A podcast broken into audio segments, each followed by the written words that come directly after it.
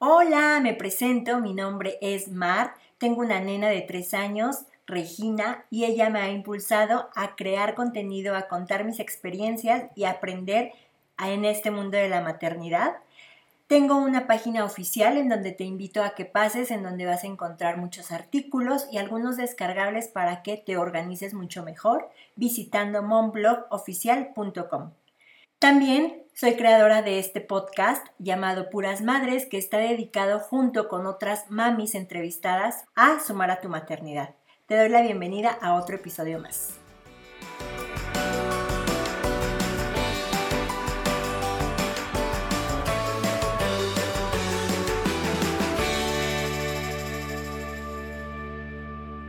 Hola, bienvenidas a otro episodio de Puras Madres. El día de hoy estoy bien emocionada. Yo creo que cada que hay invitada nueva me emociono mucho y esta invitada, la verdad es que para coordinar horarios y demás, eh, fue un poquitito complejo, pero aquí estamos. Eh, para ella son las 12 de la tarde, si no me equivoco. Yo, estoy grabando a las 6 de la mañana, pero esto es con mucho amor y con... Eh, siempre quiero darles información que les sirva. Y como lo vieron ya en el, en el título de este episodio, vamos a hablar acerca de la filosofía Montessori. Entonces les presento a Almudena Palacios. Ella, yo le tengo un gran cariño porque yo descubrí su podcast que se llama Proyecto Hijos. Ahorita nos va a estar como platicando un poquito de eso, pero eh, como que empezamos, somos contemporáneas en el sentido de que empezamos al mismo tiempo casi nuestros podcasts. Y pues nada, estoy bien contenta, la escucho cada que acabo de escuchar su último episodio, vayan a, escucharlo, dar información súper útil. Y las dejo con Almudena para que se, se presente ella. Bienvenida, Almudena. Muchas gracias, Mar. Es un placer estar aquí contigo y con tu audiencia. Bueno, pues como bien has dicho, soy Almudena Palacios, eh, tengo una niña de 19 meses, soy maestra y antropóloga y actualmente compagino la maternidad con el trabajo y la realización del doctorado en Pedagogía Montessori. Estoy formada en este método y también pues, soy educadora de familias en disciplina positiva. Entonces, bueno, pues como ves, desde siempre la educación ha sido mi pasión. Nunca he podido parar de, seguir aprendiendo y de realizar proyectos. También soy la autora y la creadora de dos blogs relacionados con la educación ambos. Uno, viviendomontessori.com, que es el que tú has comentado, donde la temática pues, es Montessori, educar en positivo, con la disciplina positiva. Y el otro es educación-primaria.es, donde ayuda a opositores que quieren trabajar en la escuela pública como, como maestros. Ok, de todos modos recuerden que todos los enlaces que ella va a estar mencionando, todos eh, a donde yo pueda dejarle los links, en las notas de este episodio se los voy a dejar para que ustedes nada más le den clic y puedan entrar fácilmente. Bueno, pues vamos a iniciar con esta entrevista y la primera pregunta, Almu, se, ¿saben este método, esta filosofía Montessori?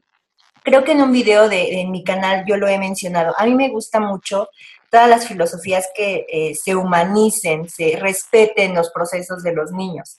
Y esta en general me gusta muchísimo. No soy, eh, no soy de las personas que a lo mejor me caso con una, sino agarro un poquito de, todas, de mezclo un poquito, pero eh, finalmente la filosofía Montessori es la con la que más me he apoyado que siento y que me gusta muchísimo para los niños. Y entonces platícanos qué es la filosofía Montessori y por qué es tan famosa para llevarla a cabo con los niños. Bueno, pues en primer lugar me encanta que hables de filosofía más que de método, porque es así, es una filosofía de vida. Es, sobre todo es un cambio en la mirada del adulto y en la forma de comportarse, en la atención y damos lugar a un cambio a una mirada, pero con los ojos, digamos, de un niño más que de un adulto. Entonces, la filosofía Montessori consiste sobre todo en crear ambientes preparados para los niños, es decir, adaptamos el ambiente a ellos, no el niño se tiene que adaptar al ambiente y de esta manera el niño pues es autónomo, es independiente, que es lo que en verdad vamos buscando con esta filosofía. Digamos que es que pertenezca, que sea él el que se haga las cosas por sí mismo, ¿no? Y de esa manera pues eh, se fomenta esa independencia y esa autonomía. El adulto cambia un poco el rol, ¿vale? Como he dicho anteriormente, siempre se tiene en cuenta el momento en el que se encuentra el niño y en sus intereses.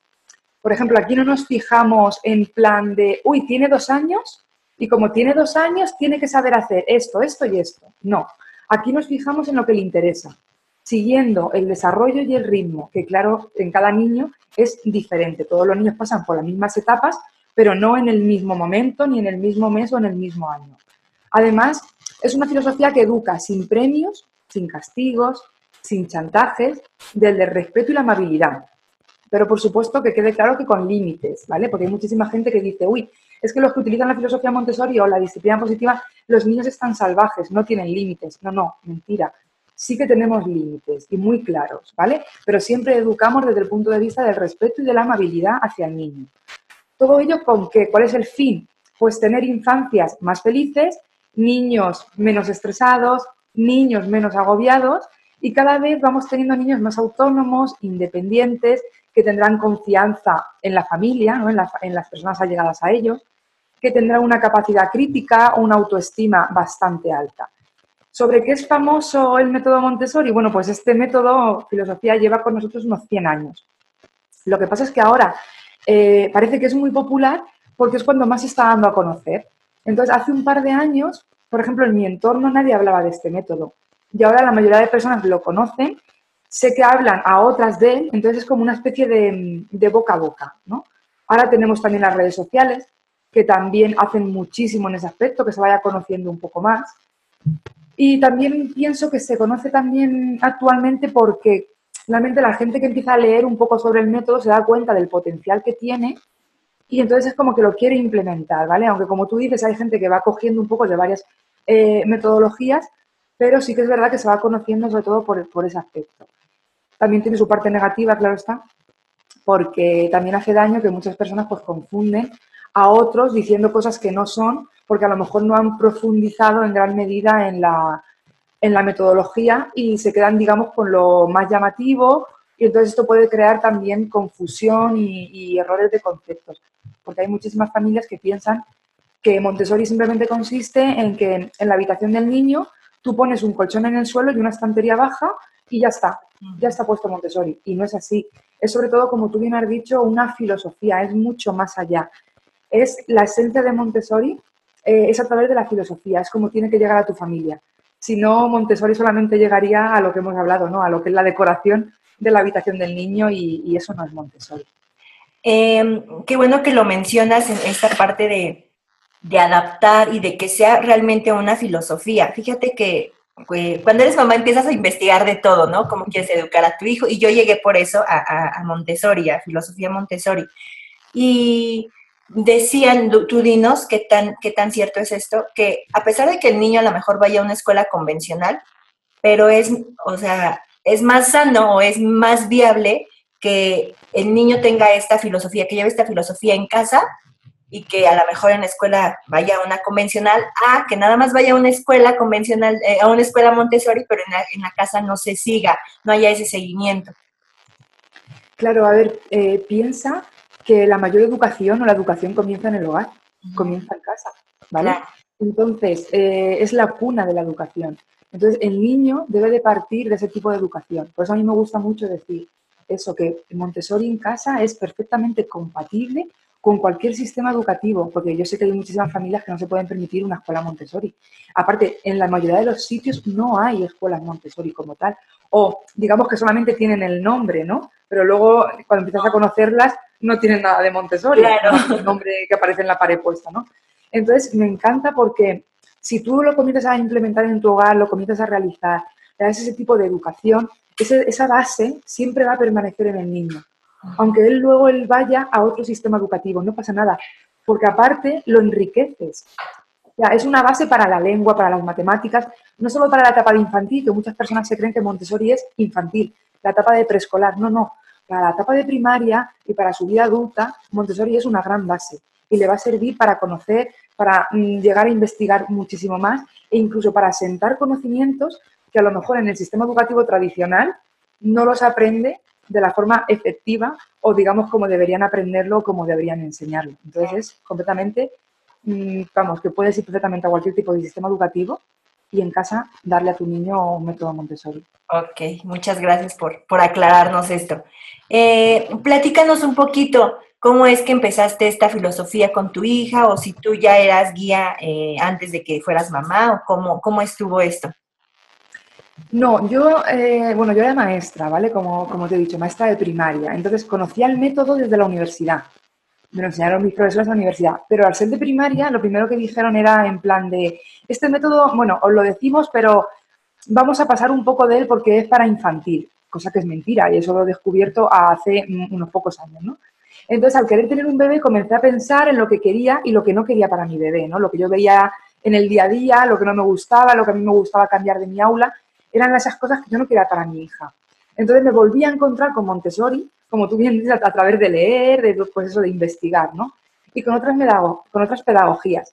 Pero la que me enamoró para llevarla a cabo fue Montessori, de tal manera que me empecé a leer todos sus libros, empecé a hacer formaciones y comencé a hacer ese cambio pues desde el embarazo.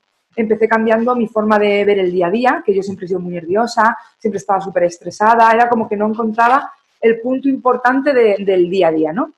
Incluso, como digo, pues he cambiado la forma de ser. Al nacer mi hija, lo llevé a cabo desde el primer minuto. Por ejemplo, pues en casa no compramos nada de objetos innecesarios, sino que tenía en cuenta lo que necesitaba la niña en cada momento.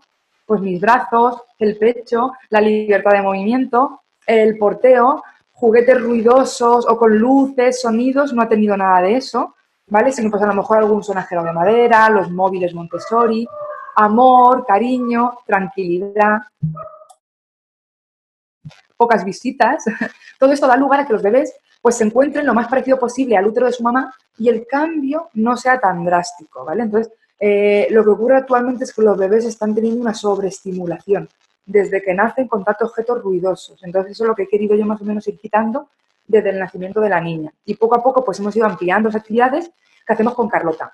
Desde, como te digo, sonajeros, móviles Montessori, instrumentos musicales, pues ahora ya estamos pasando, depende de la edad, pues a las cajas de permanencia, a los apilables, a los puzzles, mucho, mucha naturaleza, mucho movimiento libre desde siempre. Y así es como ella se ha ido desarrollando en el momento que ella ha necesitado y sobre todo sin prisas, que es lo más importante. Y qué bueno porque eh, es tu primera nena, ¿no? Sí, es la primera. Y como mamis primerizas, queremos todo rápido, queremos todo inmediato, queremos, nos preocupamos, y no se sienta, nos preocupamos, ¿sabes? Pues a mí me pasó y sí es bien agobiante y bien estresante. Entonces, ahorita que, ahorita que hablas como sin prisas, respetando tiempos y demás, wow, se me hace, eh, vaya, no pasaste por eso como mamá primeriza, de, estarte agobiando y estarte a lo mejor hasta comparando a otros bebés que hacían y, y tu hija no. Entonces, qué, qué, qué bonito este, Almudena. Es costoso llevar esta, esta filosofía en casa. Se, bueno, por lo que he leído, ya sabes que se encuentra como mucha información. Algunos dicen que es muy costoso, otros dicen que no, que es como, eh, pues es como elementos básicos que debes de tener, pero ya si tú quieres a lo mejor comprar cosas eh, ya especiales, pues ya es como otro, otro, otra decisión que tú quieras tomar. Pero para empezar a llevar esta filosofía, ¿es costosa llevarla en casa? En casa no para nada. Lo más importante, como he dicho, es la actitud del adulto y eso pues es cambiarte a ti mismo, tu forma de pensar, tu forma de ser. Eh, cuesta, pero se puede hacer poquito a poco y lo más importante, como he dicho, es el ambiente preparado, es preparar el ambiente para, ese bebé. ¿Vale? Entonces es más barato, yo pienso, y por lo menos las cuentas que yo he hecho con respecto a gente que, pues amigas y todo eso que también han sido mamás más o menos a la misma vez que yo, eh, entonces comparamos a veces eh, gastos y comparamos cosas y es más barato llevar la filosofía Montessori que la tradicional, ¿no? Porque cuando son bebés eh, compras o te regalan una cantidad de objetos que no utilizas o que utilizas un par de días o como mucho un mes y entonces, bueno, pues todo eso es un gasto de dinero que luego al final queda ahí guardado en el trastero o ocupándote lugar y, sin uso ninguno, ¿vale? Entonces, incluso no son beneficiosos para nuestros hijos porque no dan lugar a ese movimiento libre que, que he dicho antes. Entonces, Sí que es verdad que, por ejemplo, es costoso el llevarlo a una escuela Montessori porque normalmente no suele haber escuelas Montessori públicas, por lo menos en mi país es así. Entonces eso sí que es costoso porque baratas no son, ¿vale? Pero llevarlo en casa no, es mucho más barato que montar una habitación adaptada al niño, al estilo Montessori, que montar un cuarto como los que montan aquí, ¿vale? Para los niños que acaban de nacer, que la mayoría de cosas no las necesitan todavía. Y luego aparte todos los materiales, todos los objetos que compran que, como digo, los usan muy poco tiempo. Lo que ocurre es que conforme van creciendo, si quieres seguir implementando esta filosofía, pues sí que es verdad que puedes hacer materiales hechos por ti mismo, que salen muy baratos y son fáciles de hacer, Eh, o también puedes comprar, puedes invertir en comprar materiales. Los materiales sí que suelen ser algo más caros, pero como yo digo, yo muchas veces aprovecho eh, los cumpleaños, la Navidad, cuando me dicen, ¿qué quieres que le regalemos a la niña o qué quieres que le compremos? Pues a lo mejor digo, bueno, pues eh, lo típico, o ropa, o cuentos, o comprarme este material Montessori. O hay veces que directamente pues dicen, pues mira, le damos a la niña una tarjeta de regalo o que lleve dinero y tú le compras lo que veas necesario, porque claro, quieras que no, ya las familias pues nos conocen, ¿no? Conocen cómo queremos llevarlo y cómo queremos hacerlo. Entonces aprovechamos esos momentos para poder comprar también algunos objetos o algunas cosas que vemos necesarias y que sí que es verdad pues que a lo mejor suben un pelín de precio, pero la mayoría de cosas, casi todo, se puede hacer de casero y de forma muy barata y fácil. En el blog hay muchísimos materiales para bebés que yo he hecho con la niña y no he necesitado comprar nada. Ok, gracias. Eh, otra de las filosofías que a mí me gustan mucho es Waldorf o Waldorf, no sé, eh, hay diferentes pronunciaciones, ¿no? Eh, Waldorf también me gusta mucho por esta parte de, de respetar como tiempos, eso me gusta mucho. Eh, entonces, aquí con esta pregunta no quiero eh, decir ni cuál es mejor ni cuál es peor, ¿no? Porque creo que cada uno va a tener su punto de vista, sino nada más quiero saber como las diferencias y similitudes que hay entre, entre estas dos filosofías. Montessori y Waldorf. Yo, bueno, lo de la pronunciación, sí, hay gente que dice Waldorf, otra gente que dice Waldorf, yo normalmente a veces digo Waldorf, ¿vale?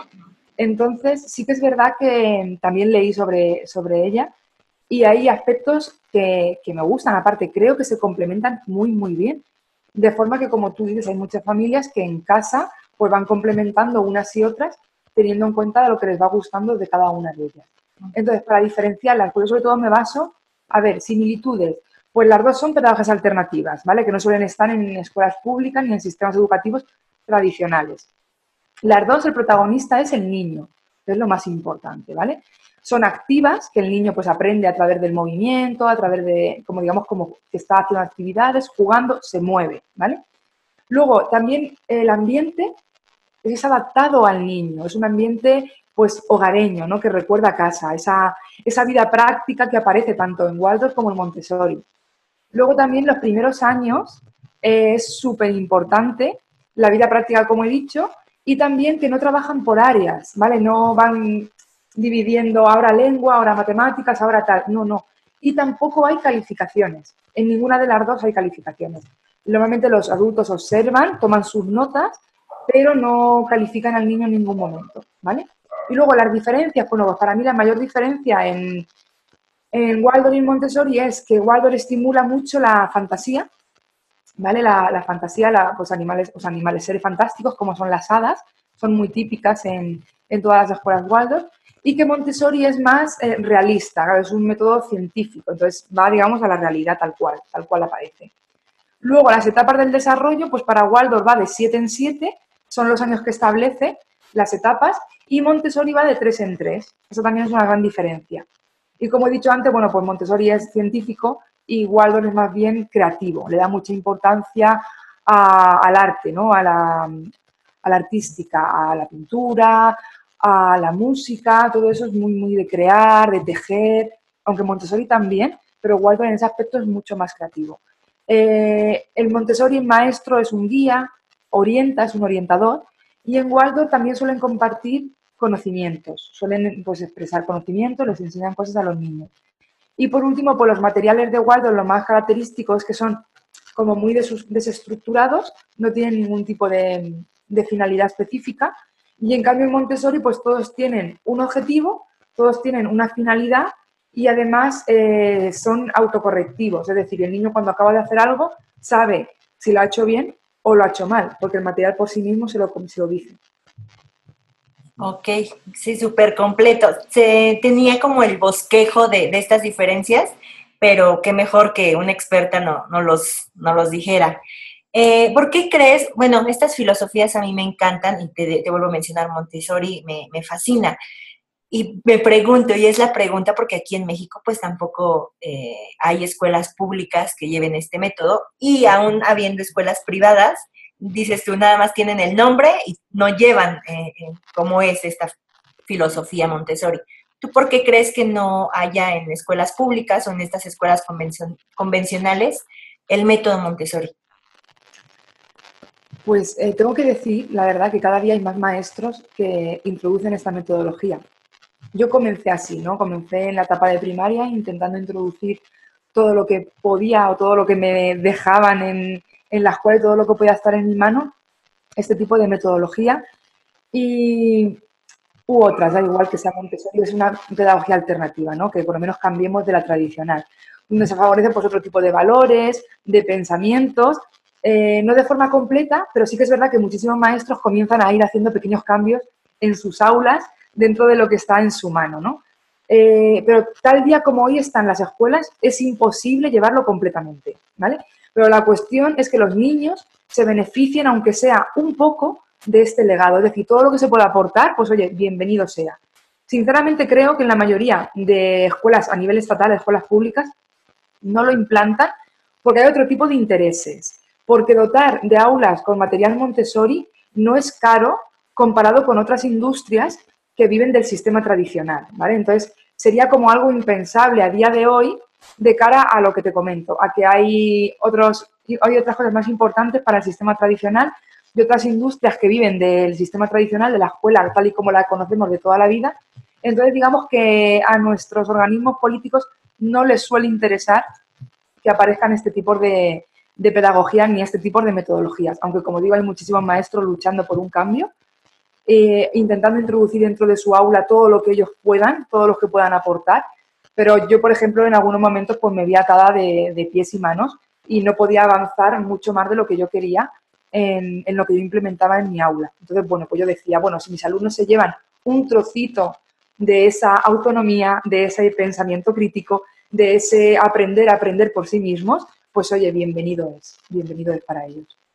Ok, sí, totalmente de acuerdo. Creo que hay intereses más que a lo mejor no vemos a fondo, ¿no? Pero que se benefician de todo este sistema.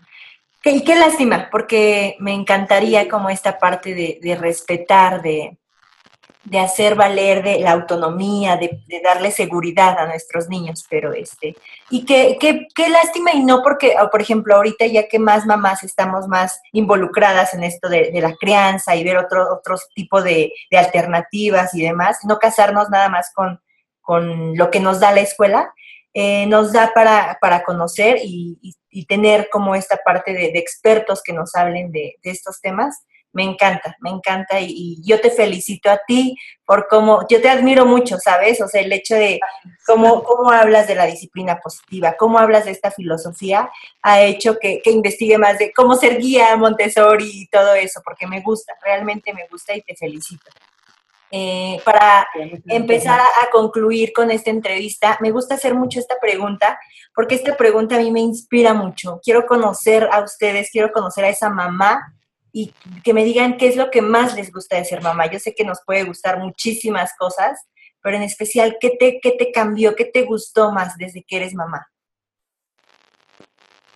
Para mí, pues, por ejemplo, una de las cosas que más repito con gente de familia, pareja, es cuando le digo, me encanta verle la cara de las primeras veces. La primera vez que ve algo, la primera vez que consigue algo. Es que creo que es una cara, o sea, es una expresión que, que, conforme vas creciendo nunca más la sueles volver a poner, ¿no? Entonces intento cantar todos esos momentos de sus primeras veces o todos esos momentos de cuando consigue algo por sí misma y como guardarlos ahí en la mente. Luego también me encanta porque creo que ser mamá es buscar la mejor versión de ti misma, ¿no? Comienzas a tener más paciencia, más amor, más creatividad, cosas que yo ya sabía que tenía, ¿no? Porque, por ejemplo, yo llevo toda, toda mi vida trabajando con niños, pero era como que en este momento todo se ha aumentado mucho más, pero no sabía hasta qué punto podía tener muchísimo más amor, muchísima más paciencia, muchísima más creatividad. Y luego también lo que me gusta es que las preocupaciones cambian. Es lo que he dicho antes, es como que ves lo verdaderamente importante del día a día, ¿no? Lo verdaderamente importante de la vida. Hay cosas que por las que antes pensabas, eh, no dormías bien y luego ahora lo ves y dices, es que eso ahora para mí ya no es primordial, ya no es tan principal en mi vida, ¿no? A ver a mi, hija estar bien, a estar sana, eso es lo verdadero importante y te das cuenta cuando eres mamá. Exactamente, me encanta, me encantó tu respuesta. Eh, para saber más de este tema, ¿cuáles serían tus tres libros o tres contenidos eh, que, nos, que nos pudieras recomendar para aprender más de este tema? Ay, que se engancha. Pues El secreto de la infancia sería uno, que es de María Montessori, que es donde habla de las investigaciones durante años, las que llevó ya a cabo. Y aquí digamos que es como comienza ya su método, ¿no? Empieza a dar pinceladas del método y viene dado por eso, por las investigaciones que llevo con los niños que estuvo. También la mente absorbente creo que es súper importante, sobre todo porque te viene muy bien para ver cómo es el niño a nivel físico, psicológico, te ayuda, te ayuda a ver lo que les pasa por la cabeza y sobre todo a veces pues eh, por qué hacen lo que hacen y hay veces que los adultos no entendemos o se nos ha olvidado como nosotros veíamos eh, con nuestros ojos de niño, ¿no? Entonces creo que estos dos son súper importantes para comenzar a, tener un tipo de crianza diferente con tus hijos, el de mente absorbente y el secreto de la infancia. Y por último, como me has dicho tres, yo te tengo que meter alguno de disciplina positiva, eh, que es el que sea de Jane Nelson. Tanto si tienes adolescentes, como si eres profe, como si eres mamá de niños pequeños de preescolar, Jane Nelson. O sea, es que va de la mano perfectamente con Montessori. Y, por ejemplo, un título pues sería eh, Cómo educar con firmeza y cariño. Por ejemplo, por decirte uno de ellos, ¿vale? Ok, perfecto. Que les vuelvo a mencionar todos eh, estos contenidos, se los dejo. Mándeme, permíteme. ¿Puedes saber que te pido sí, tantito, ¿vale?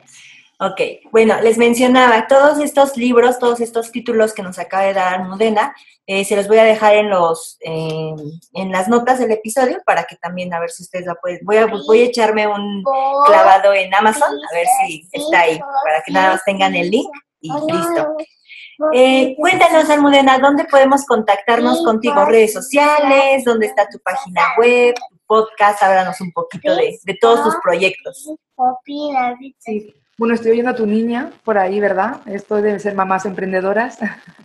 es lo que tiene. Todo sea por, conciliar vida laboral y vida personal, que para eso dejamos nuestros empleos, ¿no? Para estar tiempo con ellos y disfrutarlos. Así es que me encanta oírla a tu lado. Y para conectar conmigo, bueno, pues en mi página web, que es viviendomontessori.com, eh, podéis escucharme cada lunes a las 6 y 6 de la mañana en el podcast Proyecto Hijos, como ha dicho antes eh, Mar, que podéis encontrarlo en iTunes, en iVoox y en Spotify. Y luego, bueno, pues también podéis seguir el día a día de mi hija y mío en, Instagram como Viviendo Montessori. Ok, yo les dejo eh, también tu página web. ¿Cuál es? Eh, viviendomontessori.com. Ok, para que también se, la, se las deje aquí en la parte de, de las notas y ya conozcan más a Almudena. Bueno, pues me dio muchísimo gusto que hayas estado en este episodio con aquí en Puras Madres. Eh, te vuelvo a, felicitar por toda esta parte de lo que nos brindas en, contenido. De verdad que se las recomiendo muchísimo y bien agradecida por haber eh, aceptado ser parte de, Puras Madres. Muchísimas gracias a ti, Mar, por darme esta oportunidad y, y, vamos, me encanta estar en tu podcast y muchísimas, muchísimas gracias por todas tus palabras tan cariñosas y afectivas que, me has dedicado. Es un placer y, y un placer estar con tu audiencia, la verdad.